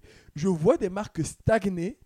Je vois des marques stagner, ça veut dire que je vois d'autres marques s'élever, c'est-à-dire elles gagnent de plus en plus euh, de followers, elles gagnent des followers des autres marques, elles gagnent des euh, trucs, elles gagnent des parts de marché. euh, oh, je vois des patrons devenir encore plus riches qu'ils ne l'étaient avant, mais je ne vois pas des marques tomber. Ce que j'appelle tomber, c'est vraiment euh, des gens qui décident d'unfollow des marques. Je ne le vois pas assez, et peut-être que c'est possible qu'il y en ait, mais franchement, depuis le mythe, quand j'étais j'étais encore étudiant, quand j'entendais euh, Apple a fait tuer, euh, c'était Sony, non c'est pas Sony, c'est quelle marque Nokia, c'est Nokia qui a pas pris le, le tournant du, de la- de- du smartphone? Je sais Nokia, plus. Ericsson, tout ça là. Tous ces trucs-là qui ont pas pris le tournant peu, du ouais. smartphone. Euh, J'entendais des trucs sur euh, euh, tel bad buzz peut faire tuer une marque. Ça, c'était j'étais étudiant, j'entendais ces choses-là. Ouais, Et, j'ai été nourri à la culture du comment est-ce que tu empêches une marque de mourir? Comment est-ce que tu, euh, tu fais ça, tu fais ça? Et bah aujourd'hui, en 2020, je ne sais pas à quel point. En fait, tu vois des marques perdre des followers quand euh, elles prennent des statements. C'est-à-dire que bah, et le problème, c'est que quand tu perds des followers, bah, tu en gagnes d'autres. Donc, tu es toujours dans un truc où tu es ou stable ou tu ça. montes. mais je, ne, je suis désolé, et je, je- encore une fois, je vous pose la question est-ce que vous voyez des marques qui meurent aujourd'hui, qui, euh, ou qui sont même en train de, de baisser? Sur le chiffre d'affaires, c'est euh, c'est ça on parle. Je, là, je suis bête parce que je parle des réseaux sociaux, alors qu'en réalité, euh, ce que dont je vais parler, c'est de, la- c'est de b- mourir en termes de quoi. business en réalité. Et bah oui, moi j'ai un très bel Ouais, exemple. parce avec, euh, avec Gap. Ah, bah voilà, Avec vas-y, vas-y. Euh, En fait, je crois que d'ailleurs, je- bah, l'article En fait, je crois que tu vas poser les questions. Je vais faire euh, mon, mon, mon petit blabla, intro, mon, ouais. mon intro, et Amélie va nous dire Voilà. parce que vraiment. elle- Et si l'avenir de Gap se dessinait avec Kanye West sur les prochaines années Parce que finalement, c'est exactement ce qui est en train de se passer. Gap a décidé de fermer euh, la majorité de ses magasins, en tout cas à l'échelle européenne. Mhm. Dû au Covid, du coup, c'est ça que tu Non, bien Non, avant, ok. bien avant le Covid. Et en fait, là, euh, post-Covid, puisqu'ils ont annoncé il y a deux semaines maintenant que Kanye West allait designer une ligne de vêtements pour femmes, hommes et enfants sur un contrat signé pour 10 ans. C'est énorme. 10 ans. 10 ans. Personne mais c'est ce qu'il faut pour relever un bastion du retail. Tonton Gap. qui cherchait la marque, euh, sa marque. Et pour moi, aujourd'hui, c'est instaurer un standard euh, mainstream finalement, parce que Gap, en termes de hum, notoriété, c'est quand même une marque très puissante à l'échelle du monde, qui a aussi d'autres marques comme Banana Republic et d'autres euh, qui ne sont pas commercialisées, en tout cas en- sur le marché français et marché européen. Mais finalement, euh, ce partenariat est stratégique et fort de sens pour les actions de Gap derrière, puisque c'était un- une marque qui s'effondrait en termes de chiffre d'affaires. Il n'arrivait pas à, à se relever en fait. Qu'est-ce qui s'est passé? Qu'est-ce qu'on peut attendre finalement de ce partenariat? Est-ce que euh, on aura le droit à du easy accessible à tous? Est-ce que c'est ce qu'il faut attendre? You wish? Est-ce qu'on aura le droit du gap euh, sous un nouveau jour? Puisque finalement, euh, la crise est passée par là, les gilets jaunes sont passés par là, euh, Black Lives Matter est passé par là, d'autres révoltes, peut-être même qu'on ne connaît pas, sont aussi passées par là. Qu'est-ce qu'il faut aujourd'hui à, à cette marque pour retrouver ses lettres de noblesse? D'accord. mais- J'ouvre une autre question. Oui, oui, non, mais, mais du coup, sur le cas, parce que tu disais sur le cas Gap, mais tu vois quel rôle les utilisateurs ont joué sur Gap, tu vois, sur, euh, sur le l'état. de- Est-ce que c'est parce que les utilisateurs ont arrêté de, je sais pas, de suivre Gap, de follow Gap, de, de consommer Gap, et donc du coup la marque était en chute libre à cause de ça, et donc Kenny West en faisant le partenariat. Encore une fois, bizarrement, je ne suis en train de traiter que de l'aspect réseaux sociaux, même si ça doit être, on doit vite euh, corréler ça de l'aspect business, parce que on sait- parce que Kenny West- ouais, ouais, ouais, Parce que- parce cette un problème c'est ça, cette annonce-là, on, a- on bascule tout de suite à du e-commerce parce qu'on imagine les produits. De toute façon, si Lidl peut vendre euh, ses, ses- ses baskets et, et cartonner, je ne doute pas qu'une association Gap et Kenny West arrive à faire, euh, à faire du chiffre. Maintenant, c'est pour ça que je dis, dans ce genre d'annonce, tu vois, est-ce que derrière le, ce, qui va se passer vis-à-vis, c'est ça, est-ce que vis-à-vis du, con- du- du- Parce que la question qu'il pose, c'est euh, c'est assister au sou- soulèvement des utilisateurs? Est-ce qu'il y a euh, derrière ça, il y a un truc qui va se passer avec les utilisateurs? Derrière le following Est-ce que c'est eux qui vont qui qui refait fait revivre Gap Du coup, c'est les utilisateurs ou c'est alors euh, Kenny West ou Ah, pour c'est moi, c'est clairement Kanye West. Ah, c'est Kanye West. Pour moi, Parce que- Kanye West. Et puis, c'est surtout qu'on assiste à une révolution massive du e-commerce. Finalement, aujourd'hui, les utilisateurs ont tellement le choix entre un H&M, un Zara, un Zalando, un Asos. Qu'est-ce qui fait que je vais aller chez Gap, chez Gap? Qu'est-ce qui va créer de la préférence de marque pour aller acheter chez Gap? Sachant que Gap, c'est quand même des millions et des millions de consommateurs à travers le monde avec une base de données et une newsletter qui, excusez-moi, était ultra qualifiée, avec des réductions à ne plus en finir. Donc je pense qu'aujourd'hui, Kanye West, il a un vrai pouvoir de changer les choses au sein de cette marque-là. Moi, je suis tout à fait d'accord par rapport à Kanye West, mais c'est pour ça qu'ils ont, qu'ils ont, que Gap a annulé toutes les autres collaborations parce qu'il y avait déjà un Sérieux autre. Oui, oui, oui, oui. si, si, si, si, si. Bon, il, il tiendra pas 10 ans. Non, mais c'est c'est des ouf. Ils avaient, ils avaient déjà une autre, euh, une autre collaboration avec un, Ah, un designer noir. Vous l'avez entendu j'avais ici, en, vous l'avez entendu ont- ici en premier. Il tiendra pas 10 ans. Donc non, présente au 10 ans, ouais. Je pense qu'il y, a- il y a moyen que... Ouais, en plus, il est président, président, designer, tout président. ça. Oh là là, mais voilà. Tout de suite, hein, Moi, je sais pas il quoi a faire, moi. annoncé sa candidature. On n'a pas dit qu'il a été élu. Ouais, mais bon, tu vois, c'est-. Mais il a quand même félicité sa femme sur Twitter euh, parce qu'elle est devenue milliardaire. Ouais, c'est mignon. Et entre-temps, Spotify signe un accord d'exclusivité avec Kim Kardashian pour son premier podcast. Ouais. Eh ben, Il y a de l'actualité hein, chez les Kardashian West. hein. Ouais, ouais, ouais, mais moi j'ai toujours pas mon, ma réponse à ma question. Je suis toujours euh, sur le, euh, la question est-ce qu'on assiste au soulèvement des utilisateurs? Et Non, moi, hein. moi j'ai pas la réponse, mais j'ai mais j'ai l'impression j'ai l'impression de dire de tout le moment je trouve non. Euh, mais si vraiment si quelqu'un Enfin, je laisse le temps, je laisse encore une fois cette année passer parce que euh, c'est une année très très forte en mouvements sociaux, en actions sociales. Mais euh, même la marque qui demain ne communiquerait même pas sur le- aucun des sujets, qui fermerait ses réseaux sociaux pendant les deux mois ou les trois mois pendant que ça se passe et qui revient, est-ce qu'elle perd ses followers? Non. Non, mais elle maintient son silence. Elle maintient Ouais. son silence. Ouais. Est-ce qu'elle le perd même ses ventes hein. Est-ce qu'elle perd ses ventes? Tu vois, j'ai possible. l'impression que c'est. C'est possible. Ça, on peut, on peut s'y attendre. Mais après, à, à quel point? C'est ça aussi. C'est pour ça qu'on dit qu'on n'a pas la. Parce qu'elle va se remettre à communiquer, elle va remettre du média et. euh, On n'a pas la à moins d'avoir été vraiment menacée très fortement par son secteur, par un concurrent de son secteur qui lui aurait repris ses parts de marché. Moi, Je pense euh, qu'il est encore voir, trop tôt pour Je analyser pense qu'il- et ouais, observer des- Il est trop tôt et je pense que les utilisateurs se rendent compte aussi qu'ils ont un certain. En fait, c'est un sursaut des deux. Euh, les marques se sont dit Ah ouais, en fait, c'est chaud. Il va falloir qu'on fasse différemment. Et les utilisateurs ils ont dit Eh, mais en fait, euh, des fois, quand on, quand on se met ensemble à 10, 20, 100, Petit putsch. ah, un peu ça change. Petit putsch. Un peu, on nous écoute. Après, moi, je l'ai traité, j'ai traité le sujet du soulèvement des, des utilisateurs sur le côté de faire mourir ou pas une marque. non, Mais après, sûr. on peut, on peut s'arrêter sur euh, le soulèvement des utilisateurs sur le plan euh, euh, est-ce que les utilisateurs arrivent à euh, faire changer une marque Ouais. d'avis sur un truc faire plier, Euh, ouais, faire plier une marque, euh, faire des pétitions qui vont faire que, par exemple, bah, bon, Vigilablo et, et le truc avec Pop Grande Smoke. sauce, grand Avec, combo, euh, lui. On parlait de sauce alors, toute pour- l'émission, pour mais lui, c'est une fois- encore une fois, pour c'est ceux le qui grand nous piment écoutent, dans la sauce. Vigilablo qui est aujourd'hui, je sais pas que- comment on appelle son titre, mais qui est, on dit quoi, le directeur de la création de Louis Vuitton? Il est dit, ouais, c'est ça, c'est, ouais, ouais, c'est, C'est- euh, Il a, il a, il a, il a, il a, il a été chargé, c'est- il a été chargé de réaliser la cover de l'album posthume de Pop Smoke, Pop Smoke, ar- artiste, euh, enfin rappeur mort il y a pas très longtemps et qui est notamment auteur du son Dior, qui est très connu, très très cool comme, euh, comme son. Bah, en fait, il a été chargé de faire la cover de l'album et euh, le résultat a été publié sur les réseaux sociaux. Et clairement, Internet s'est foutu de la gueule de la cover, a critiqué le truc, mais de toutes les manières possibles. Moi, j'ai pas, j'ai pas spécialement d'avis. Je- je- en fait, tout de suite, j'ai pensé, bah ouais, bah ça correspond en fait à un type de visuel de communication d'une certaine époque. Enfin, je- en fait, je- moi, j'ai pensé qu'il a fait volontairement dans ce, dans cette DA là. Mais bon, bref, euh, les internautes ont chambré tellement le truc qu'il y a eu un post de la part de, euh, je sais plus qui, qui les équipes à qui appartient euh, la, la promotion de cet album c'est là. la question parce que je sais qu'il Je y a, sais plus si c'est Sony ou je sais pas qui.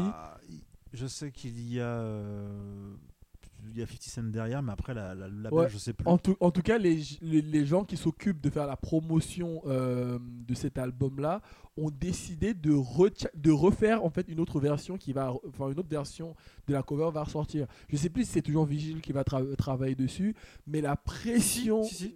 bah voilà, la La pression rose, des euh, la rose chromée, c'est lui utilisateurs aussi. Était telle, ils ont tellement critiqué en mode bah c'est vraiment de la merde, n'importe qui aurait pu faire ça, euh, c'est mal fait que il a, ils ont été obli- ils ont forcé la main en fait à donc oui bah sur ce sens-là soulèvement des utilisateurs bon je savais on savait déjà que les utilisateurs, avaient ce poids-là je crois mais de, de faire des pétitions de forcer la main aux marques ou, euh, ou, euh, ou aux organismes maintenant bon. C'est pour ça que je, je, je sais pas si c'est un soulèvement parce que d'une part mais- ils, ils avaient déjà des actions mais d'autre part C'est un euh, baby putsch, quoi. Ouais, Voilà, c'est un baby putsch, ouais, voilà. C'est. Notez-le, c'est Amélie qui l'a dit. Baby putsch. Voilà. Donc, du coup, là, on continue à, à scroller, mais ça se, ça se décante un peu. Euh, on, mais en- et là, on va, en- plutôt en- on va plutôt se poser, on est en format paysage, tranquille, on regarde un peu comment ça se passe. L'horizon s'élargit, Je te jure. on laisse apparaître les idées qui mériteraient d'être prises en exemple et on va parler un peu solidarité, les statements, les opérations qui pour vous ont, ont valu le détour, quelles que soient les crises, quels que soient les combats. Qu'est-ce que vous avez vu qui était intéressant? Moi, ça va être très funny, hein, très, très cartoonesque. Bah vas-y, on Oui, commence directement alors. Moi, je, vous- je vous avais partagé euh, pendant, pendant la crise du Covid, justement, c'était un moment où, où les États-Unis commençaient à se dire Ah, en fait, ça va être chaud. Et en fait, ça a été comme en France, on s'est dit Ah, en fait, euh, les gens, ils savent pas se laver les mains, en fait. euh, il, faut, il faut vraiment éduquer les gens. Et en fait, j'ai adoré, adoré ce spot. Il y a plein de. Ça, ça, ça interconnecte C'est un- beaucoup de c'est choses. un spot pour se laver les mains. Exactement. dire. Ok. DJ Ouais, Khaled. c'est avec euh, DJ, DJ Khaled, euh, son fils, et, euh, et tout en un côté cartoon, etc. Produit par lui, donc avec un son très, euh, très reconnaissable. Au lieu de dire euh, we, the, we the best, we the greatest, mais we, we the cleanest. Vraiment, il t'apprend vraiment à, se laver les mains avec un, petit air un peu qui reste dans la, dans la, dans la tête. Ça a été produit en collaboration avec Dove, Dove Men's Care et la, la boîte de prod, euh, boîte de communication, voilà, de DJ LeBron James. Et Dove, what? Non, mais déjà, Dove, grande sauce, on en fait un épisode. Ça, De ouf. c'est- Donc du coup, il y a de quoi, il y a de quoi, il y a de quoi faire. Et en fait, ça, c'est tellement à l'interconnexion de toute la culture hip-hop, euh, la, la culture noire. En fait, ils se sont rendus compte que comment tu veux faire passer un message un peu pédagogique, il faut que tu, faut que tu passes par le rap, faut que tu passes par un truc cartoon, faut que tu passes par un truc, faut que tu, faut que tu divertisses les gens pour leur dire un truc qui a l'air relou, mais en tout cas, il faut que tu fasses, euh, faut que tu mettes tous les choses de ton côté. Donc, DJ Khaled, euh, producteur émérite, tout le monde le suit, etc. C'est encore, c'est plus qu'un producteur, c'est une personnalité des réseaux. the c'est, un mec. Tu, si tu vois genre DJ Khaled avec quelque chose dans, dans un article, tu vas cliquer. C'est sûr. Mediorki. C'est C'est un sûr. Euh, ça- c'est ça. C'est un Google Trends, Il est-. Il est en plus, il est, il est, euh, il est accompagné de son fils. Son fils qu'on a vu dans une, dans une pub Apple. Laisse tomber. C'est, un c'est- compte Insta, je son Mais bien sûr. Et Du coup, du coup Ah, quand c'est pas des love brands, on dit des love ou quoi Du coup, des love. Des- euh, Ouais, des love people, je sais pas. non, je sais pas, je sais pas comment on pourrait dire ça. Mais c'est vraiment des gens, tu les vois, tu as envie de savoir ce qu'ils font. Ça va être peut-être bête, ça va être peut-être, mais t'as envie de savoir parce que ils ont ce truc où, ces trucs de sympathie et qui sont, ils semblent aussi proches de toi. Mm, mm, mm. Ça plus le côté euh, hip-hop qui reste dans la tête et qui est vraiment dans l'air du temps. Enfin voilà, c'est la musique la plus écoutée dans le monde. On va pas se répéter, c'est c'est comme ça et c'est et c'est que comme ça que tu peux accrocher les gens si tu as bon, le bon message. Et ça fait en plus par une entreprise black owned comme Uninterrupted. Bah écoute, euh, moi ça me va. hein. Moi ça me va très bien. Ça a pas trop transpiré du côté de notre côté en France. Nous on l'a vu parce qu'on a on a fait veille sur veille. Mais euh, aux États-Unis ça a plutôt bien marché. Et euh, on a peut-être dû éventuellement s'en inspirer aussi euh, en France pour rendre ça déjà un peu plus ludique et que ce soit un peu moins anxiogène. Quoi. J'ai trouvé un truc et je, suis sûr que peut-être t'aurais pu y penser, du coup je te le pique et je suis content de te le piquer avant que tu le dises parce qu'on parle d'élan de, de solidarité, euh, d'action, euh, de statement ou d'opération qui, valent- qui ont valu le détour.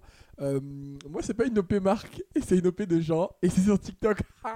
Ah, je pensais même pas ça ça. Moi, j'ai Ah pas ça. en tout cas, je le, je le pique à Amélie parce que c'est ça. En fait, est-ce que tu veux qu'on remette à jour euh, les plateformes préférées? Est-ce que c'est toujours LinkedIn ou c'est TikTok ta plateforme préférée, Amélie? Ça a toujours été LinkedIn. C'est toujours TikTok n'y arrive pas. Ok. Bon bref. Alors l'OP, euh, l'OP, c'est même pas une OP parce que c'est pas une marque, mais c'est, euh, ce sont les internautes qui se sont mobilisés pour euh, pour acheter toutes les places euh, du meeting de Trump et de les laisser vides. C'est génial, génial. Alors, petit remise de, co- de contexte pour ceux qui nous écoutent. Donc, Donald Trump, euh, vous connaissez le personnage. Donc, il avait un meeting prévu, je ne me souviens plus où, mais À c'était. Tuls- Tulsa, c'est ça le problème, c'est Ah. que c'était à Tulsa Ouais. et c'était brièvement en fait, on va expliquer, hein, c'était à si Tulsa. poser. euh, ouais, À. Tulsa en fait, euh, je sais plus si c'est au Texas, je suis pas sûr. C'est le truc avec les Indiens, à l'endroit où il ve- il venait les provoquer ou pas? Non, c'est ça, il l'a fait aussi. Il, y avait, Mhm. il y avait deux choses. Mais Tulsa, c'était vraiment son premier meeting post-Covid.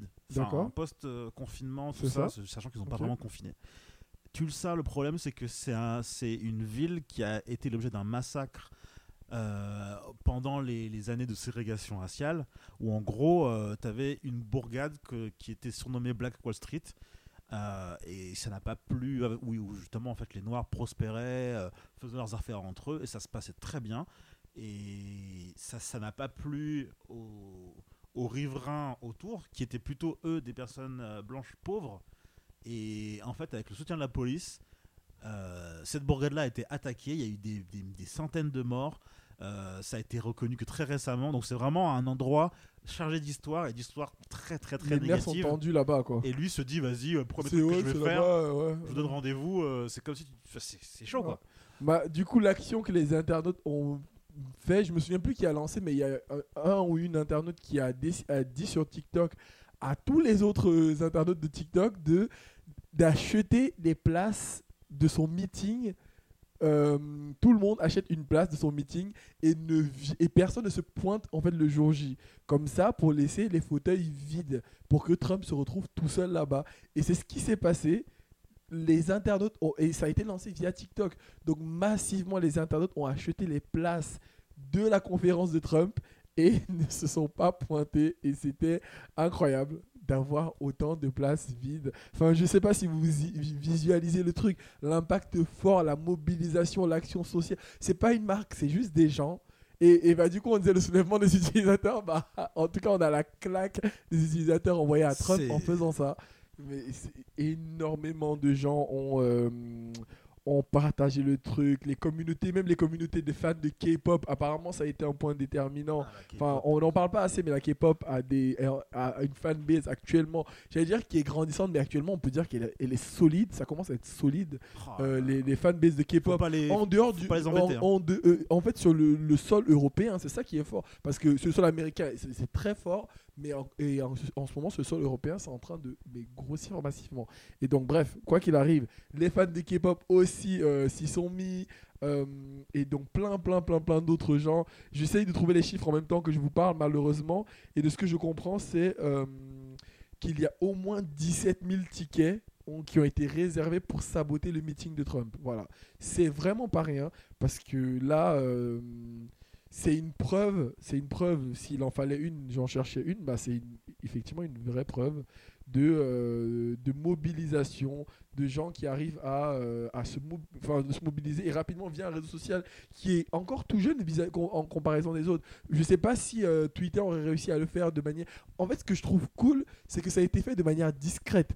Ça aurait pu être fait sur Twitter, mais peut-être que l'équipe de campagne aurait anticipé le truc, aurait bloqué le truc. Mais C'est un endroit Mais- où les gens ne s'attendent pas à ce que j'en C'est sois. ça. C'est comme s'ils dit, étaient dans, leur coin. C'est comme C'est étaient cachés des- dans une réunion C'est secrète et, euh, comme ça qui font et le jour chorégraphie. On va pas regarder ça. Sa- Sachant que je vois euh, un post qui dit euh, merci aux 1000 personnes qui ont pu venir, qui ont pu le faire. Donc ça veut dire que s'ils ont acheté 17 000, ils- ils- peut-être que le lieu avait 18 000 pa- places, je sais pas. Mais euh, en tout cas, apparemment, il y a eu 1000 personnes environ qui ont, qui ont été. Mais euh, quand on pense à imaginez euh, Bercy avec 1000 personnes seulement Voilà. à l'intérieur. Fait- On le voit que c'est vide. Ouais, le on voit. voit que c'est vite. Voilà, tout simplement. Voilà ce que j'avais à dire C'est drôle parce que euh, dernièrement, Trump, enfin c'était hier ou aujourd'hui, a décrété, enfin a dit qu'il voulait faire quelque chose et par rapport à ça, et du coup en fait il voudrait, euh, comment dire, interdire Se TikTok. venger. Euh, what? Il veut interdire TikTok. Il veut interdire- C'est un gamin, c'est un gamin. Amélie, t'avais un, exemple de ton côté? Truc qui m'a marqué, c'est euh, CR7 pendant le confinement, donc Cristiano Ronaldo, pour ceux qui ne connaissent Le pas. mec est encore plus rapide qu'avant. Cristiano Ronaldo, pendant le confinement, il a fait un truc euh, remarquable pour nous, en tout cas dans notre métier, euh, en termes d'impression générée sur une publication. Donc en fait, il a relayé les gestes euh, barrières liés à la crise sanitaire pendant le confinement, donc sur son compte Instagram personnel. Et en fait, il a repris une publication de l'OMS. Euh, où il y a eu euh, plus de 2 millions de likes. C'est inédit, hein. c'est du jamais vu. Mais en même temps, euh, Cristiano Ronaldo sur Instagram, c'est 210 millions d'abonnés à lui tout seul, Mm. ce qui fait 4 fois la France, quoi, en termes d'utilisateurs et en termes d'usage. Rappelons les chiffres quand même, l'OMS n'a pas non plus un capital sympathie Les gens, incroyable. les gens ne savaient pas que, que c'est- que ça existait avant qu'il y ait le Covid, hein, en vrai. hein. Mais faut- sous couvert de Cristiano Ronaldo, ça génère quand même 40 fois plus d'impressions que le poste lui-même de l'OMS. C'est Mm. ça qui est grave. Sans compter les retweets et les partages qu'il y a derrière. Donc aujourd'hui, quand on passe par une personnalité pour expliquer euh, ce qu'est la crise et ce que ça peut apporter en termes de solutions, en termes d'impact et en termes de sensibilisation de messages, je trouve qu'il y a quelque chose d'assez fort et, assez, enfin, et, et d'intéressant finalement sur, euh, sur le long terme. Je sais pas si c'est quelque chose qui pourra se reproduire. C'était exceptionnel, Euh, mais. ouais. Néanmoins, aujourd'hui, euh, CR7, on est 1 sur 4 à le suivre. Moi, je le suis par exemple sur Instagram. Bon, il n'a pas une ligne éditoriale euh, de ouf. hein. Ouais, mais il est tellement. Il est sympa. C'est ça en fait. C'est c'est un panda le mec. T'as envie de le suivre parce que c'est. Qu'est-ce qu'il fait en ce- ouais, c'est Un utilisateur sur 5 qui a Instagram suit CR7. Je sais pas si vous vous rendez compte. C'est chaud. Ça veut dire qu'aujourd'hui, on est capable de dire qu'une personne sur 5 qui a un compte Instagram est abonnée à Cristiano Ronaldo. Et, et en plus, je n'en fais pas partie alors que je suis un grand, grand fan. Ça veut dire que je peux lui faire passer à deux personnes sur cinq. C'est grave possible. Je sais C'est pas si on est capable de sortir cette data pour un LeBron James par exemple, que je suis aussi, Oui. mais qui est dans un tout autre registre, tu vois.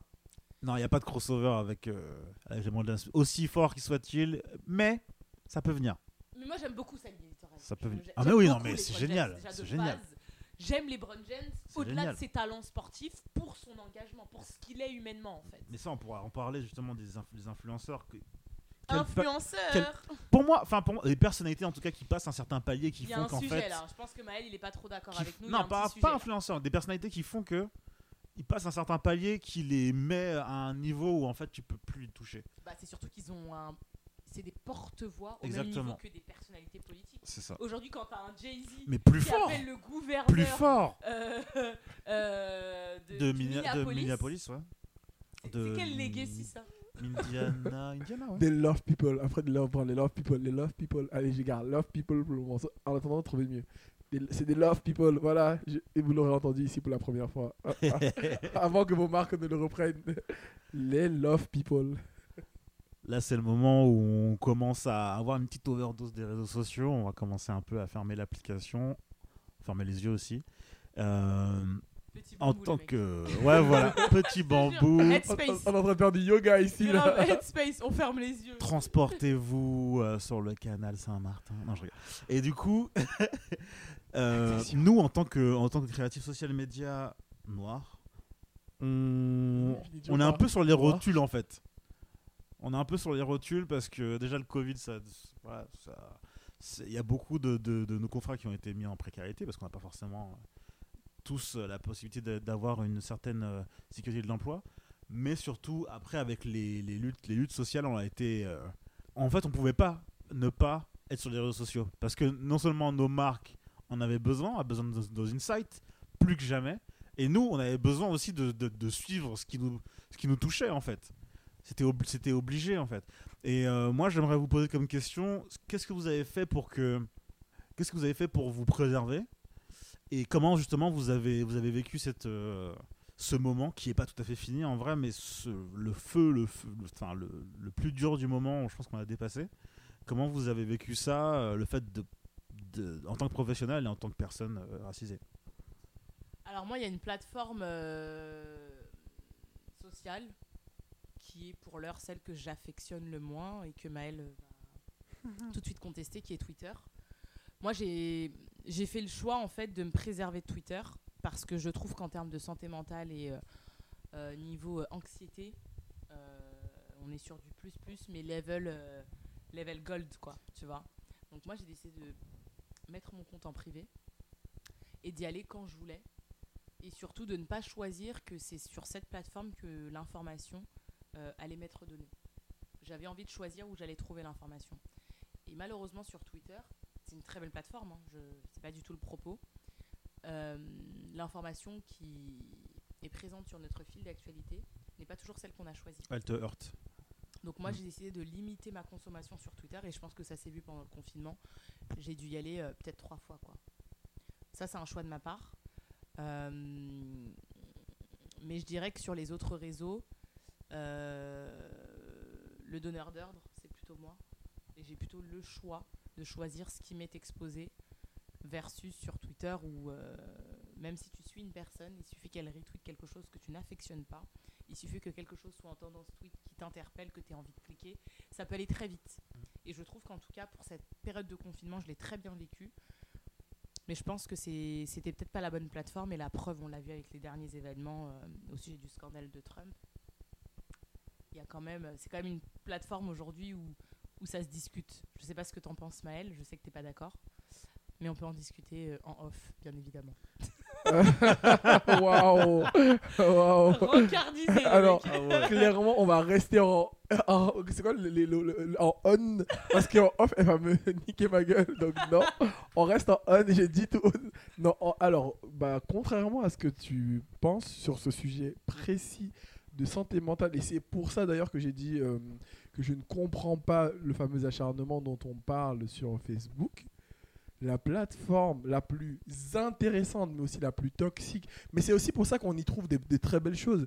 C'est parce que Twitter est une plateforme, je trouve, par moments vachement toxique. Il y a de tout là-dessus et très très mal contrôlé. Donc, euh, excusez-moi les gars de Twitter, je suis votre plus grand fan, mais je le dis encore une fois, je trouve qu'il y a beaucoup de choses qui sont très toxiques là-dessus. Donc non, Euh, moi pendant le confinement, j'ai quasiment coupé Twitter. Je crois que j'ai coupé Twitter. De toute façon, j'ai coupé 80% des réseaux sociaux qui pouvaient me donner effectivement une information.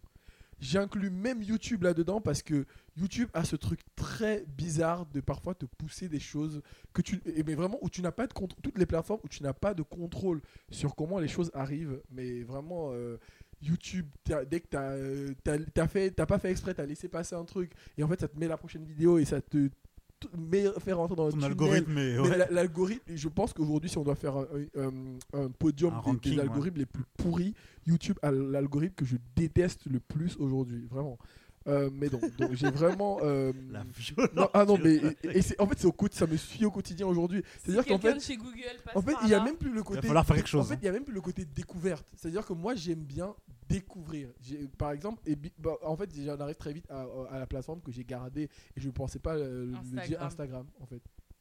C'est, je trouve que l'algorithme est encore vachement sain, vachement sain parce que quand je suis même sur la partie Explorer d'Instagram, je fais juste comme ça.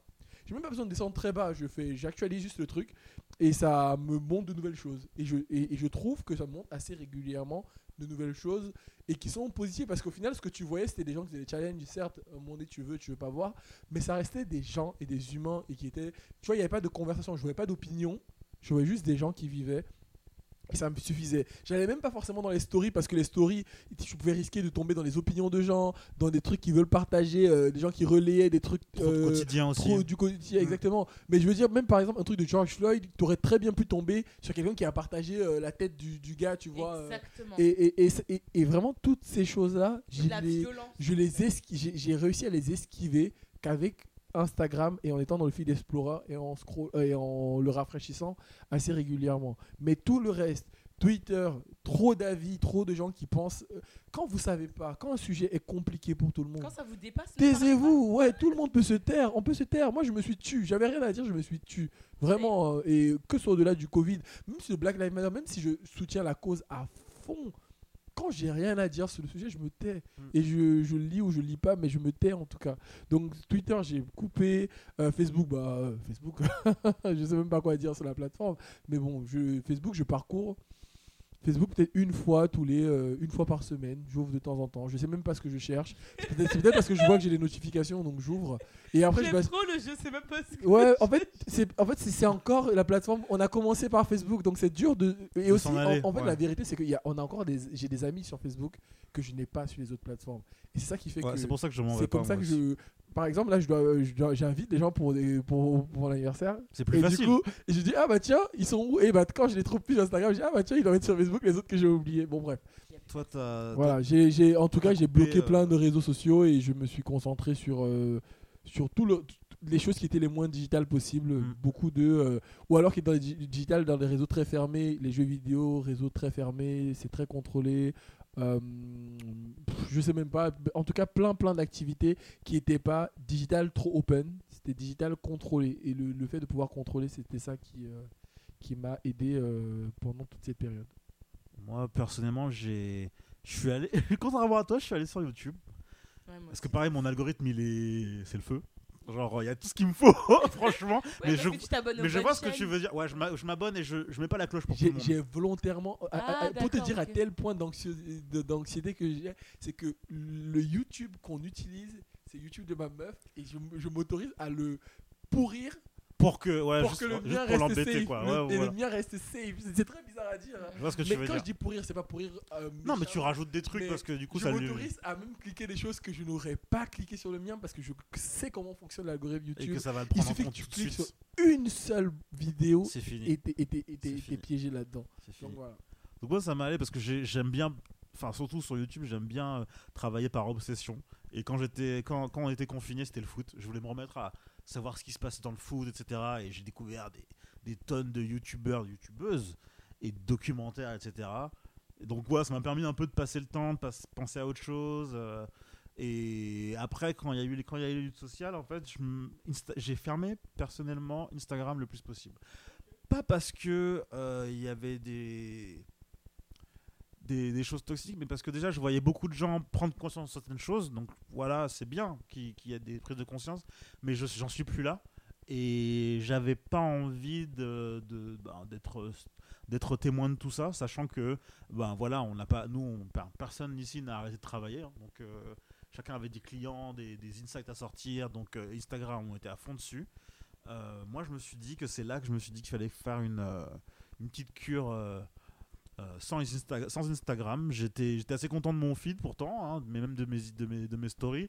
Euh, ma, communauté, en tout cas les gens que je suis et les gens qui me suivent euh, sont, sont très éveillés. Enfin voilà, il n'y avait rien de très toxique, mais c'est juste justement le fait de voir tout le temps combat, combat, combat, combat. Déjà que moi je suis déjà dedans. En fait, ça, ça m'a essoufflé en fait, et je savais qu'à un moment donné, il fallait, il fallait couper un peu, et, euh, et voilà. Mais qu'est-ce du coup, qu'est-ce que vous avez fait pour vous, pour garder la tête froide? En dehors d'être sur les réseaux sociaux, qu'est-ce que vous avez fait qui vous, qui vous a mis bien, qui vous a mis dans un certain confort? Que- Comment vous avez fait, un- enfin, vous avez fait un peu preuve de self-care? Non, bah, euh, de toute façon, moi, c'est toujours la même chose. hein. J'applique toujours euh, la même règle des 300 secondes. Ah. Et sauf que, au lieu de l'étendre que à Créé des. par? Mise au point N- Breveté. Marie Da Silva, un big up, big up, big up, fort, fort, fort, fort. Sachant qu'elle a lancé, je sais plus, c'est une, c'est une émission radio, je sais Oui. plus ce qu'elle a fait. Mais Better Call- Call Mary. ouais, Ouais. Better Très Call bien, Marie, non, mais Très, très bien.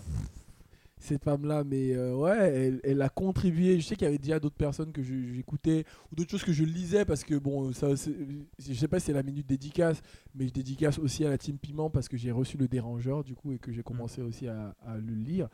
Euh, c'est une sorte de lexique sur euh, sur les, les mots clés, enfin sur les mots en tout cas qui font partie de la société, les mots euh, dans le contexte noir. En fait, je, je- le définis peut-être pas très bien, mais en gros à l'intérieur on, retrouve des euh, des définitions. C'est vraiment un dictionnaire de mots qu'on n'arrive pas toujours à expliquer dans la société quand il s'agit de la cause noire. Donc je trouve que c'était très cool. J'ai lu des choses comme ça. Euh, j'ai appliqué la règle des 300 secondes, la règle des 300 secondes de Marie da Silva, donc de cette personne-là, qui dit que tu ne dois accorder que pas plus que 300 secondes, pas en une fois vraiment. Elle, Dans la elle le journée. précise. Elle le précise, ça doit pas être en une fois, mais dans ta journée, tu ne dois pas accorder plus de 300 secondes à une personne blanche pour lui expliquer euh, pourquoi elle doit te respecter. En gros, en gros, en gros, pour lui parler des questions noires, en tout cas. Et moi, j'ai étendu cette- ce sujet-là à, euh, à tous les autres euh, Il ne parle plus thématiques, que en fait 300 secondes. à toutes les autres thématiques. Ouais. Et je me souviens en plus pendant le, le, le, le- le confinement, euh, moi et d'autres personnes on répondait, à- on a envoyé des messages à Marie, mais est-ce que c'est obligé d'être 300 secondes? 300 secondes, en fait, ça devient trop. En fait, c'est long 300 secondes au Mm, final. mm, ça va Donc euh, même quand tu l'étales sur une journée, ça devient long. Donc euh, moi j'étais genre, est-ce que je peux avoir 0 seconde? Mais vraiment, je disais est-ce qu'on peut avoir 0 seconde? Est-ce qu'on peut décider de juste ne pas parler aux gens pendant un moment, ne pas écouter, ne pas discuter et, juste se reposer? Et, euh, et moi c'est ce que j'ai fait. C'est comme ça que j'ai fait. J'ai- été peu présent. Je suis quelqu'un de très présent sur Internet. Je parle beaucoup aux gens. C'était presque un- une période blackout pour moi le confinement en tout cas pendant les deux premiers mois et vers la fin j'ai repris euh, j'ai commencé à reprendre des couleurs donc j'ai recommencé à partager et à parler aux gens voilà Et toi, Amélie? En ce qui me concerne, euh, j'ai plus ou moins été très active sur LinkedIn.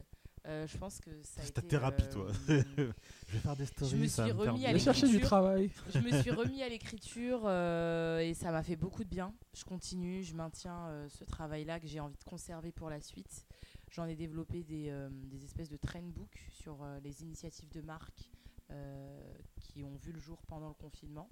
Donc j'en ai fait des volets par industrie. Et c'est quelque chose que j'ai vraiment envie de conserver pour la suite. Donc, je dirais que moi, ce qui m'a fait le plus de bien, c'est écrire, poser mes idées sur des sujets qui, m'intéressent hein, finalement. J'ai- écrit un article sur les trois lives qui ont cartonné pendant le confinement, euh, tu vois.